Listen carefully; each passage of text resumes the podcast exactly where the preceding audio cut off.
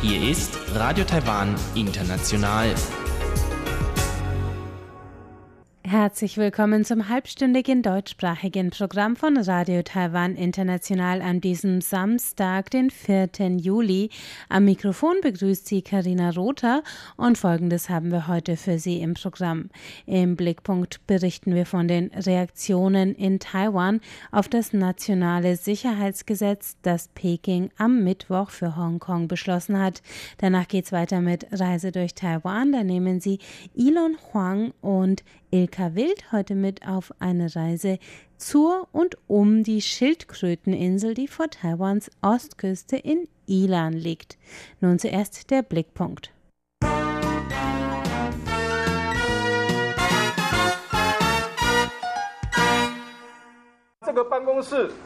Dieses Büro ist nicht nur ein Zeichen für Taiwans Unterstützung von Freiheit und Demokratie in Hongkong, sondern auch ein Zeichen unserer Entschlossenheit, uns der Hongkonger anzunehmen. Das sagt der Vorsitzende der Festlandkommission Chen Ming-tong am vergangenen Mittwoch, als er die Namensplakette des neu eingerichteten Taiwan Hong Kong Services and Exchange Office enthüllt. Das Büro hat drei Aufgabenbereiche. Als Unterorganisation der halbstaatlichen Taiwan-Hongkong-Austauschstiftung ist es dafür zuständig, Hongkonger zu begleiten, die für eine Arbeit oder ein Studium nach Taiwan übersiedeln wollen. Zweitens soll es internationalen Firmen und Organisationen bei der Umsiedlung von Hongkong nach Taiwan helfen.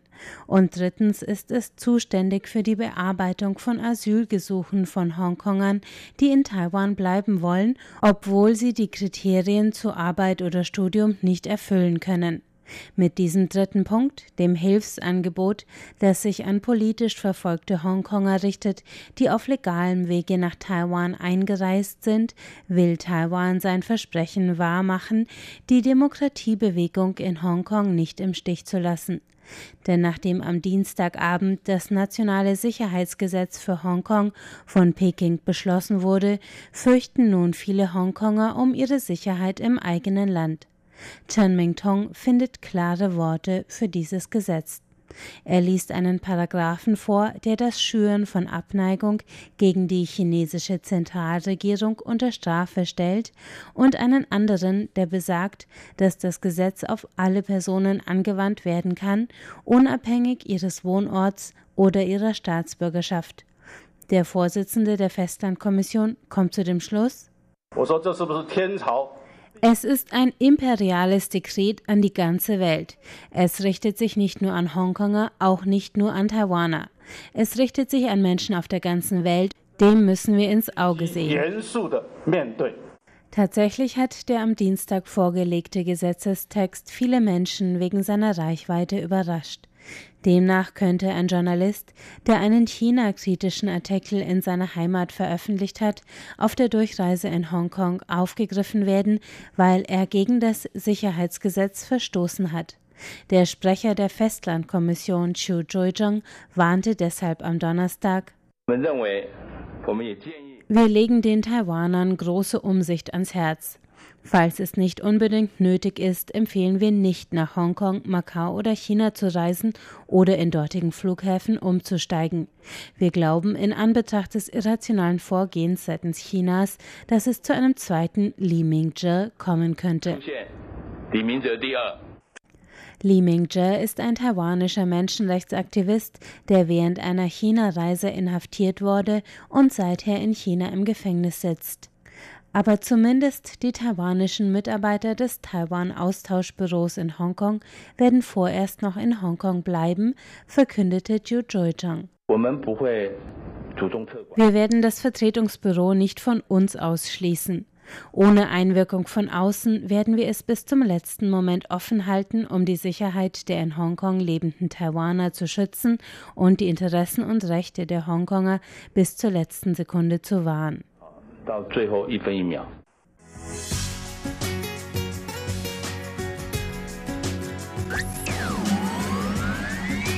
Radio Taiwan, international aus Taipei.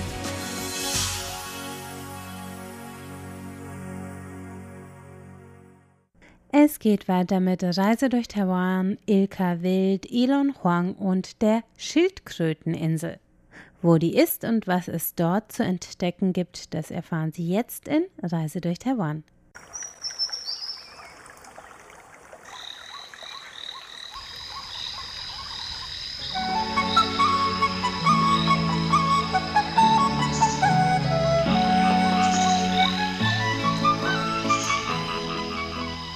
Radio Taiwan International. Reise durch Taiwan. Herzlich willkommen, liebe Hörerinnen und Hörer, zu der heutigen Ausgabe von Reise durch Taiwan. Am Mikrofon begrüßen Sie heute Ilka Wild und Ilon Huang. Ja, Ilka, du willst uns heute ans Meer nehmen. Gut, wir sind ja auf einer Insel, da ist überall rum Meer, aber du hast einen besonderen Trip für uns parat. Ja, und zwar geht es heute zur Schildkröteninsel und alles, was da rundherum sich so im, im Meer tummelt. Und ja, da können wir gleich eine ganze Menge drüber erfahren. Prima. Also wir waren mit dir schon mal auf einer anderen Schildkröteninsel, aber die war im Süden Taiwans und diese Insel heißt jetzt nicht Schildkröteninsel, weil da ganz viele Schildkröten sind und diese Schildkröteninsel liegt auch im Norden. Ganz genau. Also, das könnte jetzt ein bisschen verwirrend sein, dass die Frau Wild die ganze Zeit immer nur von dieser einen Schildkröteninsel erzählt. Das ist aber in der Tat wirklich nicht so. Es gibt zwei Schildkröteninseln und die erste heißt auch nicht Schildkröteninsel, über die wir vor ein paar Monaten schon mal gesprochen hatten. Das ist nämlich Xiaoliujiu und das ist im, das ist im Südwesten. Ja. Und ich nehme sie heute mit in den Nordosten, also einmal quasi diagonal über die Insel drüber. Und diese Insel heißt Schildkröteninsel. Das ist Guishan und die heißt deswegen Schildkröteninsel, weil sie aussieht wie eine Schildkröte. Da gibt es aber eigentlich keine Schildkröten. Okay.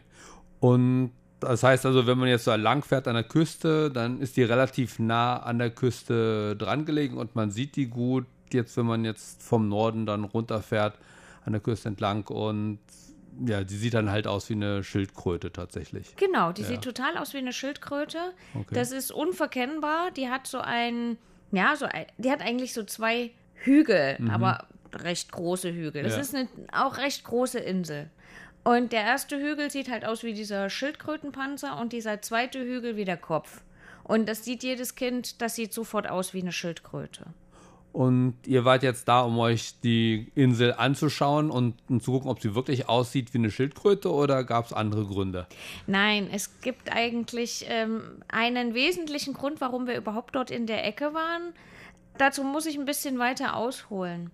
Im Norden von Taiwan ist es ja so, dass es relativ viele Menschen gibt, die leben, nämlich in der Nähe von Taipei. Hm. Und die arbeiten die ganze Woche und dann wollen die natürlich irgendwann mal raus. So. Und da gibt es diverse Möglichkeiten, irgendwie seine Freizeit zu verbringen. Und eine sehr beliebte Freizeitgestaltung ist in den letzten Jahren geworden, dass man an die Küste von Ilan fährt. Ilan ist ungefähr 70 Kilometer vom Stadtzentrum Taipehs entfernt.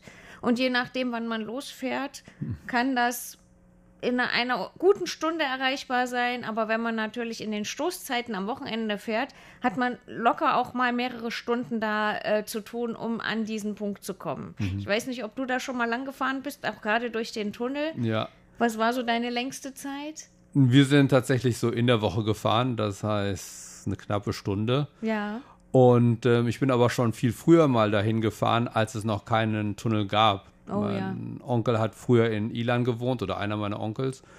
Und wir sind dann immer oben an der ganzen Küste lang gefahren, ja. das, um ihn dann, weil er mich natürlich mit hingenommen hat. Und das hat eben ewig lange ja. gedauert. Ja. ja. Es gibt auch eine Straße über den Berg, mhm. über den Tunnelberg sozusagen. Das geht auch. Ja. Denn gerade wenn der Tunnel wirklich voll ist, dann, also wir haben schon mal da für diesen Weg von Taipei nach Ilan über zwei Stunden gebraucht. Ich kenne Leute, die haben schon vier Stunden gebraucht. Okay.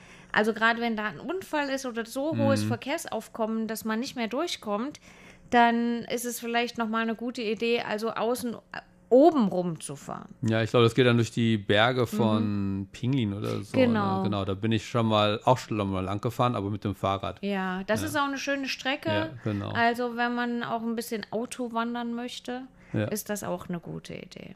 So, und warum fährt man eigentlich zu dieser Schildkröteninsel? Hm, also auf der Insel gibt es ein paar Sachen, da kann ich noch ein bisschen was später dazu erzählen. Aber einer der beliebtesten Gründe, warum man dort überhaupt aufs Boot geht, ist, dass man dort Tiere beobachten kann. Nämlich entweder Delfine oder Wale. Beides zusammen ist eigentlich selten, weil die unterschiedliche Zeiten haben. Aber es gibt halt Fischer, die es anbieten, solche Touren zu machen, entweder Delfine oder Wale anzuschauen. Ah, okay. Also ihr seid tatsächlich nicht nur an der Küste geblieben, sondern ihr habt euch richtig aufs Boot rausgewagt und dann aufs hohe Meer sozusagen. Genau, genau. Also das kann man tun ab dem Hafen von Usche. Da gibt es einen, da gibt es halt Fischerboote, aber mittlerweile auch eine ganze Menge Firmen, die solche Ausflugsboote haben. Und die sind mehr oder weniger groß. Ja. Und die sind auch ziemlich seetüchtig. Also da passen vielleicht so zwischen 30 bis 100 Leute drauf, je nachdem, Oh, wie okay. groß das Das- Boot ja. ist. Und die sind wirklich darauf ausgerichtet, dass man rausfährt, auch relativ weit raus, auch an der Schildkröteninsel vorbei. Mhm. Und dann wissen die irgendwie, wo diese Tiere sind. Ja. Ja. Ich glaube, viele dieser Leute, die jetzt mit diesen Booten involviert sind, kommen ursprünglich aus der Fischereiindustrie. Und ich habe auch schon öfter gesehen, dass die eben, ja, mit Fischerei kann man nicht mehr so viel Geld verdienen heutzutage. Und die versuchen dann eben andere Möglichkeiten zu nutzen, um zu Geld zu kommen. Was ich mal gesehen habe, ist, sie bieten halt Angeltrips aufs Meer an. Das Ja. heißt, du kommst da ganz früh morgen auf so ein Boot mit deiner eigenen Angel oder mietest dir eine Angel und dann fahren die mit dir aufs Meer und du fängst dann irgendwelche Fische und ähm, kannst sie dann auch am Boot selber grillen oder braten oder was man damit macht und dann auch zurückbringen. Und ich glaube, die kennen sich halt sehr gut natürlich, wenn die lange Zeit auch in der Fischerei da gearbeitet haben, kennen die sich sehr gut mit den Fischen und ihren Strömen aus und deshalb kennen die sich wahrscheinlich auch gut aus, wann die Delfine und Wale wo lang schwimmen. Ja, genau. Also es gibt da wohl auch diverse Saisons, sagt man Saisons? Ja, ich glaube. Also und die überschneiden sich, glaube ich, nur kurz. Also die Delfine, habe ich mal gehört, sind da zwischen Ende März und irgendwie August, September. Und die Wale sind, glaube ich, eher so tendenziell im Winter da. Okay. Aber ich glaube auch, dass die Wahrscheinlichkeit, Wale zu sehen, ziemlich gering ist, beziehungsweise viel geringer als Delfine tatsächlich zu sehen. Ja, ihr habt das dann gemacht. Wie habt ihr dann überhaupt davon erfahren? Ähm, das ging wieder, wie so üblich, über einen Freund, der einen Freund kennt, die das mal gemacht haben. Und ähm, es, es gibt wirklich ein sehr großes Angebot. Und ich weiß, dass Taiwaner eigentlich sonst nicht so gerne auf dem Wasser sind, aber das wird schon sehr gut genutzt, ist so meine Wahrnehmung gewesen. Ähm, unser, unser Schiff war dann auch relativ voll. Und ja, man kann im Internet suchen. Es gibt auch mal, was weiß ich, in diesen Hotels rund um Ilan gibt es auch solche Flyer, die liegen da überall rum. Da kann man auch anrufen. Man kann sich da halt irgendeinen Bootsanbieter raussuchen und die geben einem dann entweder also eine Reservierung oder man geht direkt an diesen Usche Harbor und kauft sich da ein Ticket, wenn noch was frei ist. Und wenn das Wetter gut ist und wenn die sagen, ja, Chance ist groß, dass wir heute was sehen, dann lohnt sich das auf jeden Fall. Ja. Ja. Ja, ein ganz kurzer äh, Abschwenker hier. Du hast gerade gesagt, Taiwaner gehen nicht so gern aufs Meer. Das war früher für mich so eine ganz witzige Erfahrung. Also als ich als kleiner Junge von meinem Vater eben Geschichten gehört habe, dachte ich, ja, Insel Taiwan und er ist viel geschwommen im Meer. Dachte ich, ja, alle Taiwaner schwimmen wahrscheinlich und gehen viel ans Meer. Als ich hierher gekommen bin, habe ich gemerkt, viele können gar nicht schwimmen und viele mögen auch gar nicht an den Strand zu Genau. gehen, weil sie nicht braun werden möchten. Aber es hat sich in den letzten Jahren, glaube ich, wohl ein bisschen geändert. Also ich sehe auch mehr Leute, die sich jetzt auch braun werden. Aber auch es gibt viele Angebote mit Wassersport und so. Also Ja. ein Cousin von mir hat kürzlich mir erzählt, dass er eben jetzt öfter surfen geht. Ja. Und also das scheint sich ein bisschen zu ändern. Und es gibt auch mehr Angebote für Leute zum Schwimmen lernen und Ja, so weiter. Ne? ja, ja. Also, Ich habe schon auch gehört, dass viele Taiwaner gar nicht gut schwimmen können. Mhm. Und äh, tatsächlich, als ich das erste Mal hier nach Taiwan kam, 2005, ist ja schon eine ganze Weile her. Ja. Dann war einer meiner ersten Ausflüge, die ich gemacht habe, mit meinem Studentenkollegen, der auch aus meiner Universität war. Da haben wir uns tierisch gefreut, wollten unbedingt ans Meer und sind oben in Danschoy an, das, äh, an diesen Baishawan, an diesen weißen Strand gegangen. Und ich weiß noch, dass wir super enttäuscht waren. Also das war im September. Gut, das ist für viele Taiwaner schon gar keine Badesaison mehr. Und es könnte sein, dass es auch Geistermonat gewesen ist, aber das ist noch eine andere Geschichte. Auf jeden Fall war da gar nichts los und es war extrem dreckig. Also das weiß ich noch, dieser Strand war sowas von dreckig und ungepflegt und es ist eigentlich schade, weil da oben ja wirklich auch Sandstrand ist. Ja. Wir waren ziemlich verstört, muss ich sogar sagen, weil wir dachten, ach super, hier ist immer warm, hier ist auch Meer. Und dann sind wir da hingefahren und dann war da eigentlich nichts zum Baden und das war ziemlich schade. Und das hat sich tatsächlich in den letzten Jahren geändert, auch gerade in dieser Ecke. Ja. Da sind viele Strände jetzt auch gepflegt, da gibt es auch so Strandrestaurants. Also man kann es immer noch nicht mit Thailand oder sowas vergleichen, keine Frage. Aber es gibt schon eher die Tendenz, dass die Leute mal rausgehen, auch mal an den Strand gehen, auch mal ihre Kinder ins Wasser gehen lassen und so. Ja, Äh, das, das ist schon ein Riesenunterschied vor, zu vor 15 Jahren. Mm, Ja, also es gibt viele so Tendenzen, die sich ändern. Also einmal eben, wie du sagst, dass die Strände jetzt sauberer sind. Also Umweltschutz und so weiter hat sich schon stark verbessert hier. Auch die Flüsse in den Städten sind eben wesentlich sauberer geworden. Und eben ja auch dann eben die Strände. Ja, da wird viel auch gemacht, dass die sauber gehalten werden. Und auch, ja, es gibt viel mehr Sportaktivitäten auch für die Kinder und so weiter. Auch, oder auch mal um die Wildnis oder die Natur zu erleben. Ja, ja, ja, ganz genau. Ja, das Ja. ist schon ganz schön zu sehen. Und dadurch erleben sich natürlich auch weitere Möglichkeiten für einen selbst, wenn man eben hier lebt. Ja, das stimmt. Obwohl man ja auch sagen muss, dass gerade jetzt durch den Klimawandel es so extrem heiß geworden ist, dass es eigentlich eine komische Situation ist oder eine komische Entwicklung, weil selbst wenn man jetzt an den Strand geht, ähm, muss man sowas von aufpassen, dass man wirklich von der Sonne geschützt ist. Ansonsten ist es wirklich gefährlich, weil man wirklich ruckzuck hat man einen Sonnenbrand und gerade für die Kinder, da muss man wirklich aufpassen. Das war vor, bestimmt vor 20 Jahren noch anders und ähm, jetzt, wo die Tendenz ist, dass man wieder mehr rausgeht, ist es eigentlich fast schon ein bisschen unvernünftig, weil es ja auch viel zu heiß ist und die Sonneneinstrahlung auch viel zu hoch. Ja, Aber ja. da muss man ein bisschen hingucken. Aber mein, mein Eindruck ist auch,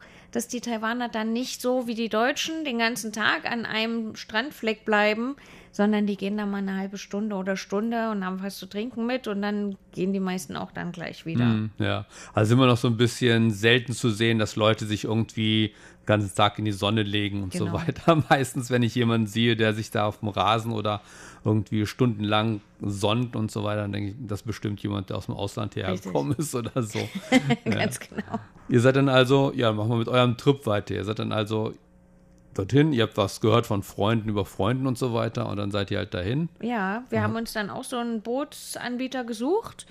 Der hat das ganz gut gemacht. Das war auch ein ordentliches Boot, aber ich glaube, das gibt auch keine solche Seelenverkäufer, die da wirklich dann Touristen auch aufnehmen. Das ist den Leuten dann auch zu gefährlich. Und ähm, wir sind dann da losgefahren mit einer, also wir waren die einzigen Weißnasen, sag ich mal. Alle anderen sind, ähm, ja, nee, es war hinter uns war noch eine Gruppe aus den Philippinen, aber das sind auch wahrscheinlich Leute, die hier wirklich leben, ne? Mm, Und wir ja auch. Und ansonsten alles Taiwaner, die das auch interessiert hat, ob man da wirklich die richtigen Delfine sehen kann. Und dann sind wir da los, sind eine ganze Weile auch nach draußen gefahren, ziemlich weit raus, bestimmt eine halbe Stunde, 20 Minuten, eine halbe Stunde und es war jetzt auch nicht so super sonnig und es sah ein bisschen nach Regen aus und alle haben schon gedacht, hm, naja, ob das heute was wird. Aber dann tatsächlich gab es den ersten und dann dachten wir, ach, vielleicht mal so zwei oder so, ne? Und es war wirklich, es wurden immer mehr und es waren dann am Schluss oder in der Zeit, wo wir dort ähm, waren, es waren bestimmt 50 bis 80 Tiere. das war ein, ein Riesenschwarm. Und ja, das war wirklich erstaunlich. Wow, Ja, okay. also wir waren auch sehr ähm, überrascht, dass das so viele Delfine sind und die auch gar keine Angst hatten. Also die schwammen wirklich um den Schiffsbug rum und hüpften auch raus und die macht, denen machte das sichtlich Spaß. Mhm, okay. Und wir sind da bestimmt, naja, ich würde sagen, dreiviertel Stunde da rumgefahren mit denen. Die sind auch nicht geflohen vor uns, sondern Mhm. die sind wirklich die ganze Zeit um uns rum. Dann kam mal wieder mehr, dann kam mal wieder, sah man hinten welche. Es waren vielleicht auch, vielleicht waren es unterschiedliche Schwärme, das kann sein, aber es waren wirklich richtig, richtig viele. Das ist ja toll. Ja. Äh, und ähm, haben die Leute euch da was, oder die jetzt die Angestellten auf den Schiffen und so, haben die euch da was erklärt dazu? Oder Ja, das, das das, da ab? haben sie auch gemacht. Das war natürlich alles komplett auf Chinesisch, aber ich habe auch eine ganze Menge verstanden. Ähm, die erzählten dann, dass eben diese Tiere so eben durch die Ozeane wandern und eben zu bestimmten Zeiten eben dann an Taiwan vorbeikommen und eben hier dann auch ein bisschen wohl Zeit verbringen und dann weiterziehen. Mhm. Und das passiert sowohl mit den Walen als auch mit den Delfinen. Das, das war dazu. Und ansonsten haben die auch eine ganze Menge zu dieser Schildkröteninsel erzählt. okay. Äh, inwiefern? Also jetzt, was kann man darüber erzählen? Geschichtlich irgendwas oder? Ja, ganz genau. Also wir sind dann, als wir alle uns ein bisschen beruhigt hatten und wirklich also richtig, richtig, richtig viele Delfine gesehen haben, sind wir dann weitergefahren und sind dann quasi, also wir waren, um das nochmal zu erklären, wir sind ziemlich weit auf See gefahren, 20 Minuten, eine halbe Stunde und waren dann schon über die Schildkröteninsel hinaus. Also wir sind vom Ufer über die Schildkröteninsel hinaus und dann sind wir auf dem Rückweg an der Schildkröteninsel vorbei. Okay. Und da gibt es eine ganze Menge interessante Dinge auch drüber zu erzählen. Also gerade wenn man von der Meerseite kommt, hat man so ein türkisblaues Wasser wie in der Karibik. Und das kommt daher, weil auf dieser Schildkröteninsel Schwefelquellen sind. Und nicht nur auf der Insel, sondern auch unterirdisch. Die kommen dann quasi im Meer raus. Also das sind unterirdische heiße Quellen. Und das ist damit, sagt man, der einzige wirklich aktive Vulkan auf Taiwan. Weil die Insel okay. gehört ja zu Taiwan. Ja. So, und wenn man an diese Insel kommt, dann riecht man schon diesen Schwefelgeruch. Und je weiter man dann rankommt, man hört und sieht es dann auch, das, das blubbert dann richtig. Ah, Also ich will da, würde da auch nicht ins Wasser gehen, das ist bestimmt sehr heiß. okay. Ähm, aber nee, es war auch gar niemand da, der da baden kann oder ba baden war. Ich denke, das ist ein bisschen zu gefährlich. ja. Aber es sieht auf jeden Fall toll aus, weil das eben dieses türkisblaue Meer hat und dann im Hintergrund diese, diese Insel. Also wirklich ein schönes Motiv, auch für Fotos. Diese, diese Insel selbst ist ja auch bewohnt gewesen eine ganze Weile. Ah, okay. Von wem? Ja, Also von den indigenen Völkern oder jetzt von. nee, also nicht, dass ich jetzt wüsste, dass es dazu irgendwie Quellen gäbe, dass es da wirklich ähm, einen Ureinwohner, eine Ureinwohnergruppe gegeben hätte, die dort ihren, ihre Heimat hat. Dazu ist die Insel auch ein bisschen zu unwirtlich. Ne? Ja. Aber es gab in der Tat so ein kleines Dorf bis eben auch in die 50er Jahre oder 40er Jahre, wo Leute gewohnt haben, aber es war wohl immer schwierig, da Leute anzusiedeln. Es gab wohl auch mal ganz früher eine Schule und so eine bisschen eine medizinische Versorgung, aber eben auch nur so ganz rudimentär. Und ansonsten war das ja so ein ganz kleines Dorf. Und dann in den 50er Jahren wurde das eben eine Militärbasis. Ah, okay, ja. Ja.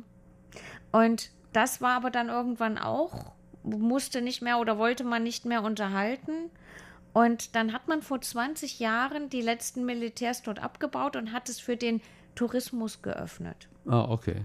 Genau. Das war also dann vor 20, passend, also ganz genau vor 20 Jahren Mhm. gerade, also 20-jähriges Jubiläum. Genau, genau, da gibt es jetzt ein Jubiläum.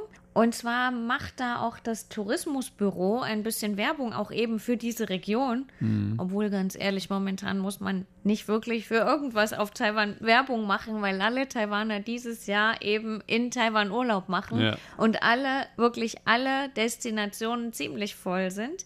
Aber das Tourismusbüro hat das wahrscheinlich schon länger geplant und hatte das natürlich auf dem Kalender, Ja. dass jetzt 20 Jahre Öffnung der Schildkröteninsel für den Tourismus auf dem Kalender stand.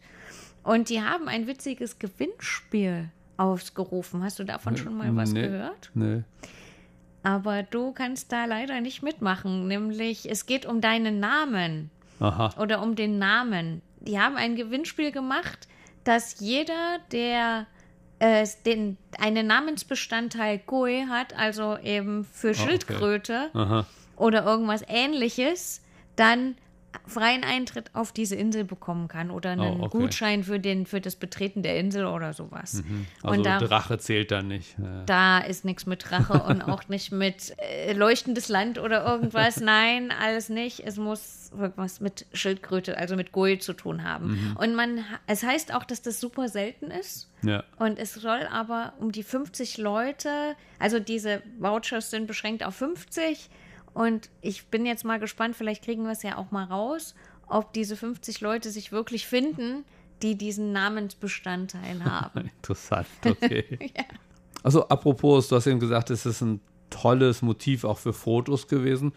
Waren die Delfine auch nah genug dran, dass man eben Fotos machen konnte von denen? So? Ja, die waren auf jeden Fall nah, nah genug dran, aber die sind natürlich super schnell. Mhm. Also gerade mit dem Handy ist es schwierig. Okay. Weil dann hüpfen die raus, dann drückt man drauf, zack, dann sieht Mhm. man nur noch den, den, den Spritzer sozusagen, den Eintrittsspritzer. Ah, Aber wenn man ne, vielleicht eine Kamera hat, die ein bisschen schneller geht, eine richtige Fotokamera. Mhm. Ja. Also mein Mann hatte seine Fotokamera dabei, auch jetzt nicht super tolles, aber eben eine Spiegelreflex. Und die sind ja schneller. Und da Mhm. Ja. haben wir eine ganze Menge auch ähm, fotografiert. Da sieht man dann auch mal mehrere so auf einem Fleck. Oh, okay. Und ähm, er hat es, glaube ich, sogar geschafft, den einen im, Im im, Sprung. im Sprung. Aha. Genau. Wow, okay, cool. Also das, das ging auf jeden Fall. Ja. Okay, das ist prima, das ist gut zu wissen, weil wir sind ja im Sommer auch hier in Richtig. Taiwan, also von daher. Das ist toll für Kinder, gerade Mhm. die wirklich mal Delfine in freier Wildbahn erleben wollen und nicht in irgendeinem ja, zirkusartigen irgendwie Delfin-Brimborium, Mhm. sondern wirklich die, die wirklich im Ozean leben und wirklich auch viele. Also wir hatten ja unseren Sohn auch mit und Ja. der war auch begeistert. Ja, das ja. Mhm. glaube ich. Ja. Gut, ich meine, wir kennen ja alle Flipper. Ja. das waren eine ganze Menge Flippers. Ja. ja Die sind nicht so- sonderlich groß. Es gibt ja unterschiedliche Arten von Delfinen. Mhm. Das ist so eine Art, die jetzt nicht so riesig groß ist. Okay, Ne? ja. Aber dafür waren es viele. Ja, das ist ja dann auch nicht schlecht, ne? Genau. Aber es hört sich auf jeden Fall nach einem aufregenden Erlebnis an. Und, Ja.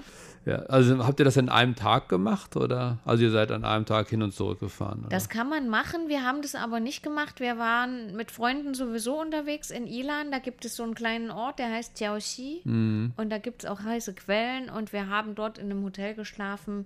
Das hat den Vorteil, dass man am nächsten Tag relativ gut ausgeschlafen dann direkt schon vor Ort ist. Ja, okay. Wenn man von Taipei aus losfährt und dann auch einkalkuliert, dass da viele Wochenendtouristen sind, Mhm. dann muss man wirklich, wirklich früh aufstehen, weil die meisten Touren gehen so gegen, also es gibt schon, glaube ich, welche ab 8.30 Uhr, je nach Anbieter natürlich. Und ähm, die meisten gehen aber nicht viel später als 11 Uhr los, weil das bringt es dann auch nicht mehr. Ja, ja, so, und dann ähm, Nachmittag ist auch tendenziell mal so, dass es mal regnet, Mhm. dass diese Nachmittagstouren dann auch eher so, wie soll ich denn sagen, unfruchtbar sind, weil man dort sowieso dann entweder wieder raus muss, weil es gewittert und man das Mhm. lieber nicht machen will, oder weil die Tiere dann auch nicht mehr zu sehen sind. Ja, okay. Also würdest du auf jeden Fall sagen, dass wenn jetzt mal wieder Deutsche nach Taiwan kommen können zum Reisen, dass es auf jeden Fall ein Trip wert ist? Ja, ich würde das auch sogar nochmal machen.